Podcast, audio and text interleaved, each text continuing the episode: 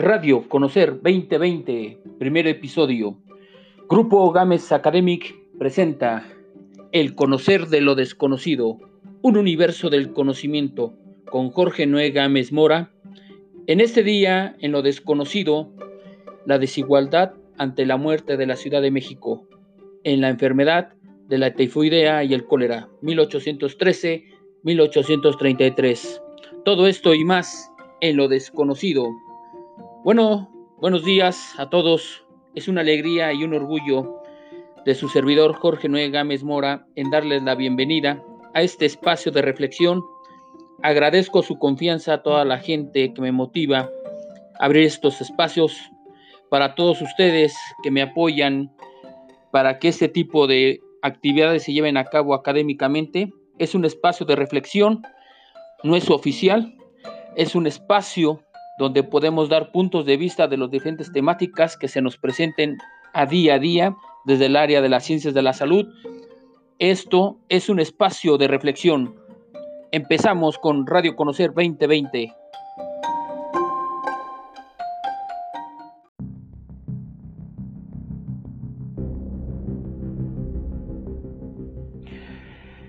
¿Qué tal? ¿Cómo está?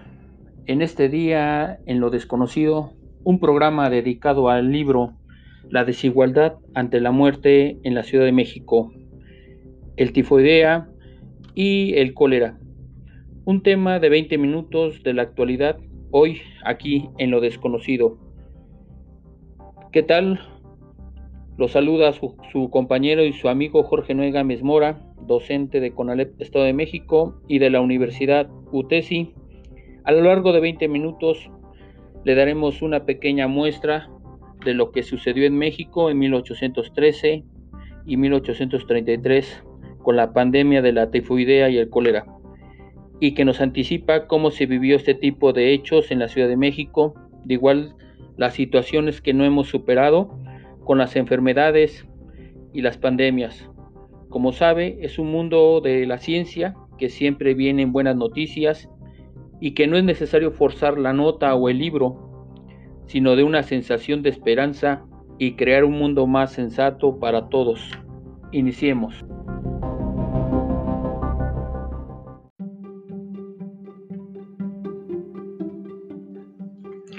Bueno, saludos, empezamos.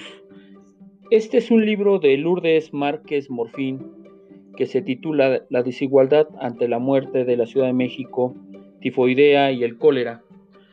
Es un libro de suma importancia. Su principal objetivo está en la investigación, el conocer el papel que desempeñaron la organización social y económica y política de la población de la Ciudad de México en la pandemia que se aquejó a los capitalinos en 1813, la causa de la, del tifo, y en 1833 por el cólera. Este libro es un enfoque multidisciplinario que está relacionado con los resultados estadísticos obtenidos en ambas pandemias, con diversas variables sociales de índole demográfico, epidemiológico, psicológico y de equipamiento urbano.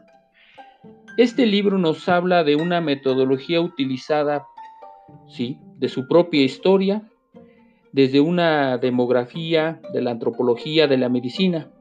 Su núcleo de investigación de este libro nos lleva a la causa de las desigualdades que se vieron dentro de la Ciudad de México ante estas enfermedades y de acuerdo a las características tanto biológicas o psicológicas como las referentes a los medios que se empezaron a presentar en los individuos que se desenvolvió a partir de un tratamiento de una enfermedad como un fenómeno biosocial, son utilizadas por cuestiones de carácter epidemiológico y de salud pública, pues las terminologías biológicas que se utilizan en este libro que nos marca la autora Lourdes Márquez Morfín, nos lleva a una reflexión de manera tal cual, como se elaboró el problema del aspecto de la salud y la enfermedad, y que nos ha causado muchas situaciones, inquietudes.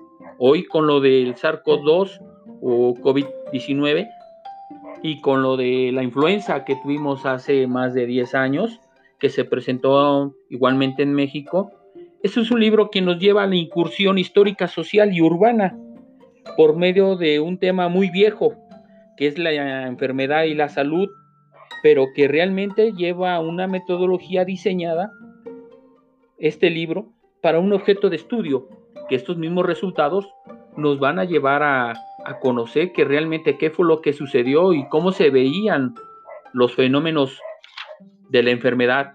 Principalmente el núcleo de esta investigación que nos plantea la autora nos lleva a un enfoque más de los servicios sanitarios, los avances tecnológicos, técnicos de los elementos suficientes para mejorar la salud de los grupos humanos.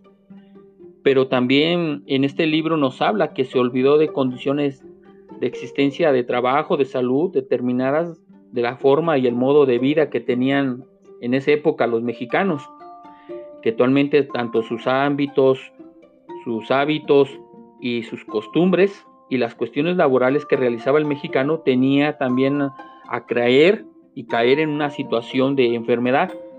Ese tipo de factores nos lleva a una instancia de relacionar aspectos de una sociedad y aspectos económicos y políticos ideológicos que estamos viviendo actualmente. Es casi parecido.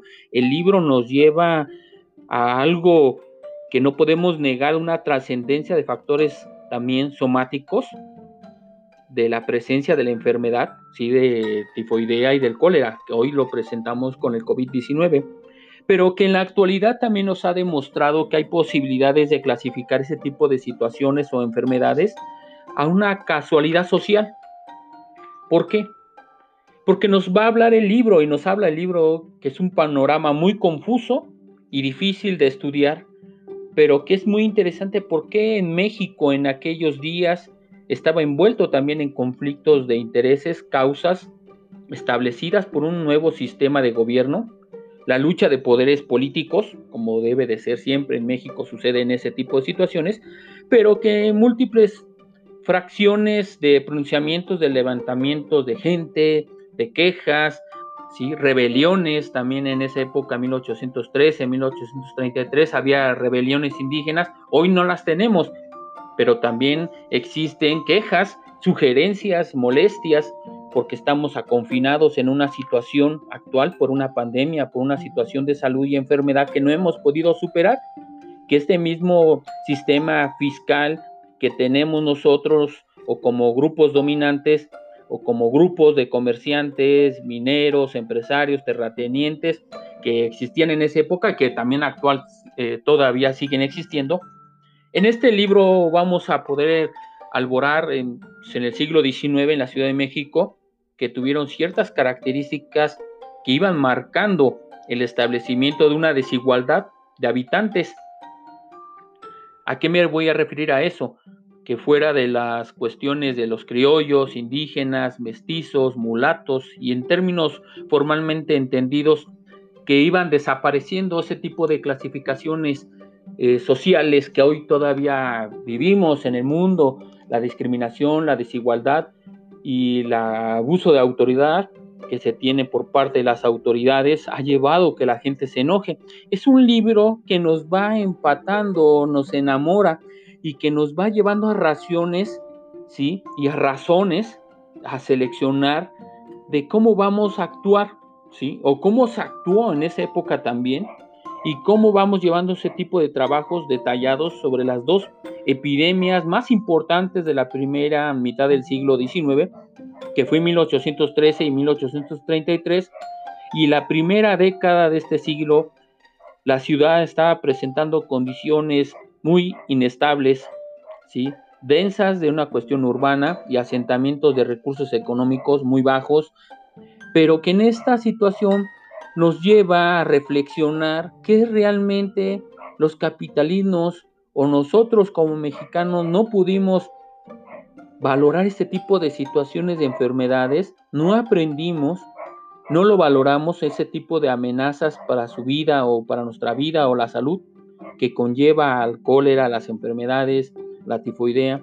La causa de una epidemia nuevamente va acompañada por dificultades políticas, administrativas, económicas, organizativas, pero que realmente son razones que debemos de considerar y analizar Este tipo de razones son de dos epidemias que radican en padecimientos de la tifo y el cólera, que cuando se presentaron son situaciones patológicas de cuyo estudio se facilitaba hacer una determinación múltiple de fenómenos de síntomas que se, no se conocían, que se desconocían, pero que realmente este tipo de enfermedades de la vida y la muerte y asimismo sus componentes sociales y políticos, económicos y culturales, nos han demostrado que hay un vínculo entre estos dos aspectos y este análisis es en la materia de la salud que puede demostrarse como un efecto que va presentando que tuvieron los mexicanos de la enfermedad sobre la población en México. Es un hecho de enfermedades causales que se van presentando día a día.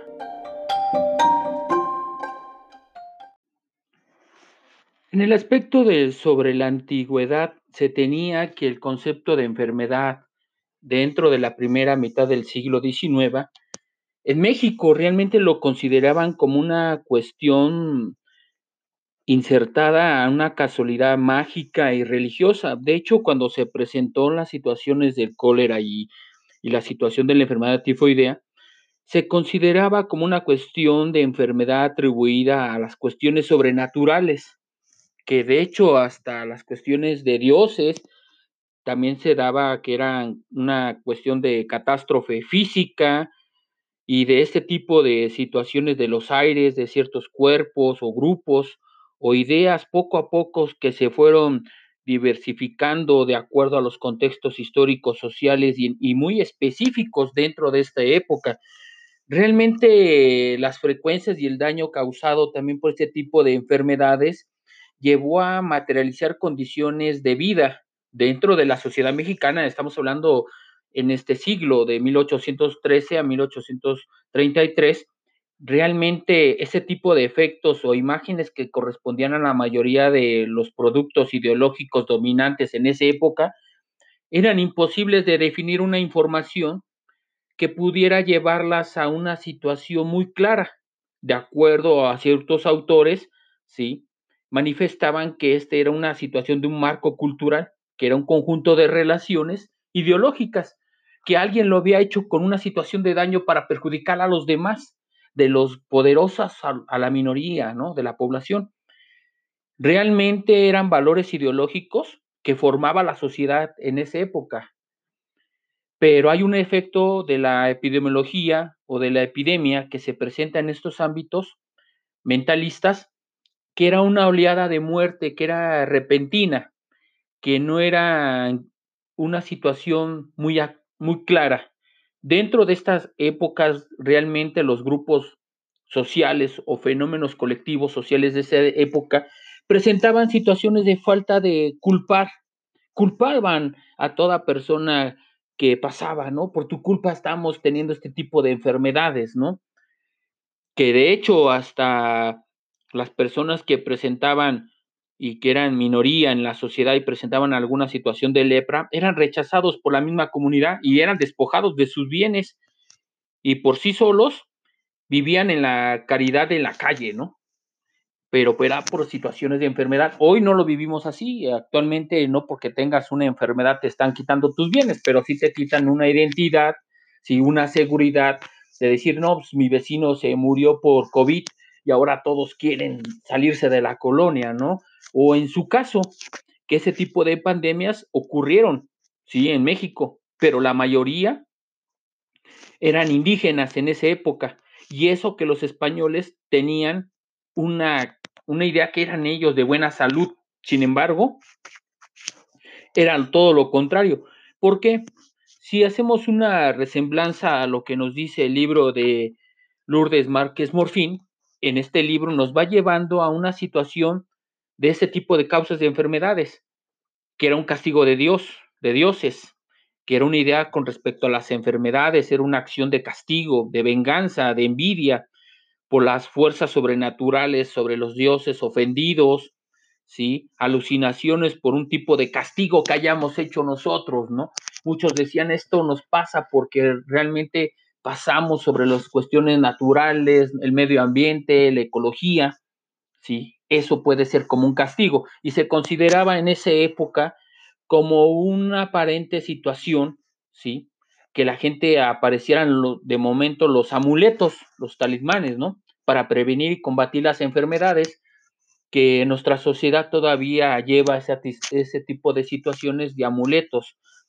Realmente a lo que se ofrece en este libro es que en esa época se rezaba, se realizaban procesiones, sacaban al Santísimo, todavía en unos pueblos ahorita lo siguen sacando, siguen haciendo rezos. Realmente el libro de Lourdes nos lleva a hacer un viaje a través de la historia, que de hecho también religiosa, ¿no?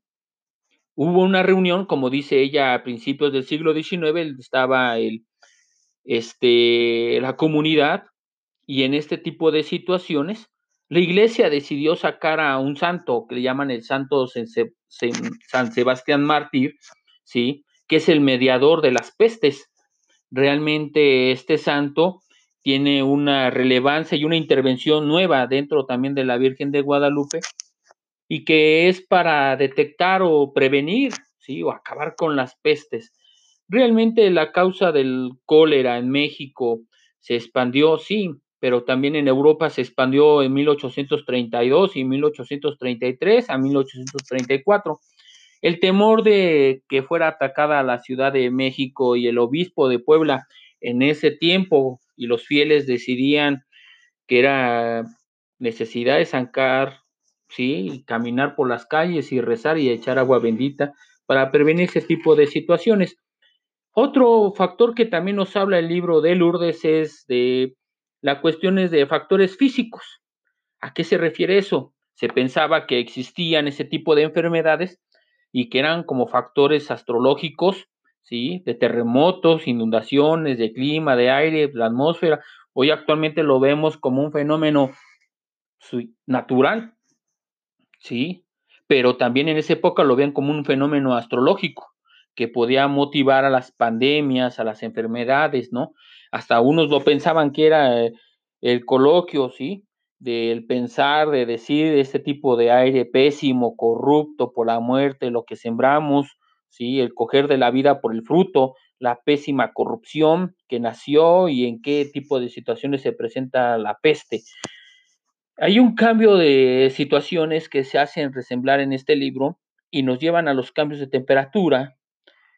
También lo menciona la autora, y ese tipo, ese tipo de factores van relacionados a evitar propagación de enfermedades, que el cólera o la tifoidea eran porque había escasez de lluvias, ¿sí? elevaciones de temperatura, y ese tipo de situaciones atribuían ¿sí? las alteraciones ¿sí? y el contagio de la enfermedad, pero también la cuestión de la situación del calor, y estaba también relacionada a las cuestiones de físicas, la electricidad atmosférica, ¿no? Lo que hoy vemos que, el, que se dice que, la, que el COVID es generado por una situación de la nueva generación 5G, ¿no?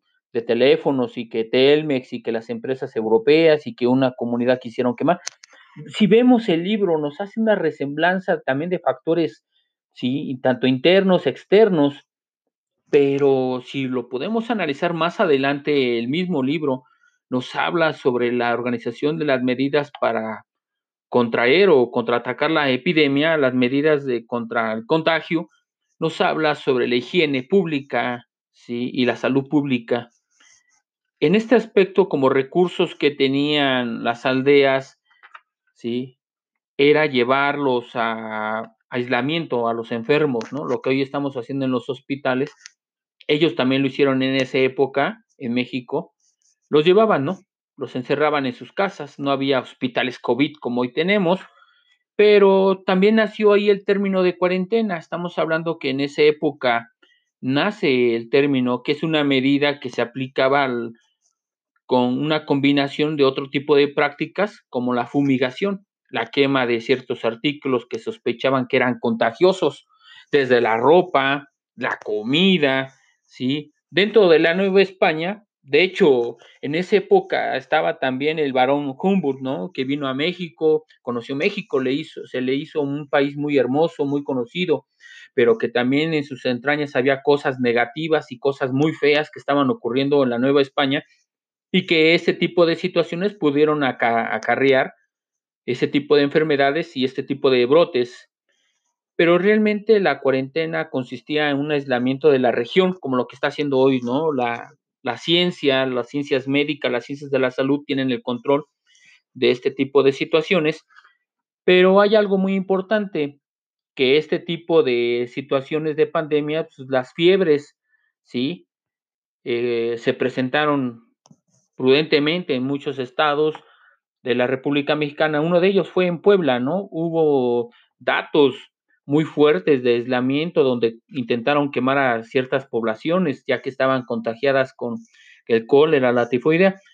Pero hay algo muy importante que podemos hablar de ese tipo de situaciones, los tratamientos. En el libro nos habla sobre pócimas y remedios y jarabes. En esa época colonial, el uso de bebidas estimulantes decían que era el café, ¿no? Tomar bastante café te ayudaba a no contraer ese tipo de enfermedades, lo que otros políticos o de México hablan de que tomarte un té de canela todos los días te curas de COVID es algo erróneo a lo que nos dice el libro, realmente son remedios o pócimas, ¿sí? Que se utilizaban por una carencia de ciencia o de conocimiento. Y ese tipo de situaciones nos llevan a temores y ese tipo de temores nos llevan a somatizar ciertas situaciones que se van predicando, ¿no? Y ese tipo de situaciones llevaban a que, que los españoles antes de entrar a sus, a sus habitaciones mandaban a los criollos, a los mestizos o a los indígenas para que se contagiaran, ellos no se contagiaran y los dejaban cierta cantidad de horas o días y si estaban ahí ya muertos decían no puedo entrar, eran como el conejillo de indias. Es un libro de suma importancia, se lo recomiendo leer. Es un libro que nos invita a hacer la reflexión de manera muy adecuada sobre la problemática y los aspectos de salud en México pero que también trata el esfuerzo de hacer una historia de los métodos que se utilizaron en esa época.